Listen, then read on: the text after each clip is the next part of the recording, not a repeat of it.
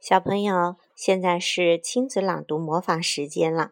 今天有九岁的一儿和婴童儿的妈妈一起来为你讲一个成语故事，故事的名字叫《一箭双双雕》。雕，好，你再说一遍好不好？一箭双雕。嗯，一箭双雕这个故事收集在《世界儿童共享的经典丛书·成语故事》里，它是由上海人民美术出版社出版，由庄则、陈炳宇编文，由胡志明工作室绘画。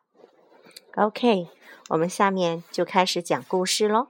一箭双雕，南北朝的时候。北周有一位颇有名气的武将，名叫长孙晟，他姓长孙，这是复姓，像诸葛亮一样。他骑在马上射箭，能非常准确地命中猎物。后来，皇上派他护送公主到北域的突厥族王昆。到了那里，突厥国王摄图和长孙晟很合得来，常常邀请他一起去打猎。有一起，有一次，有一次，长孙晟和摄徒正兴致勃勃地在郊野打猎，忽然看见从远处天空飞来两只大的一凹雕，两只大雕纠缠在一起，似乎在争夺一块腐肉，就是腐烂的肉。长孙晟眼疾手快的拉满弓，一箭射去，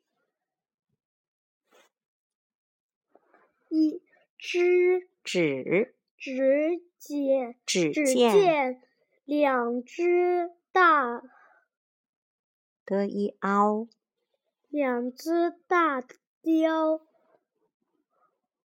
摇摇摇晃晃晃的，同时从天上得一凹，掉下来。好箭法，一箭射下两只大雕。围观的人发出阵阵欢呼，齐声称赞长孙晟剑法高明。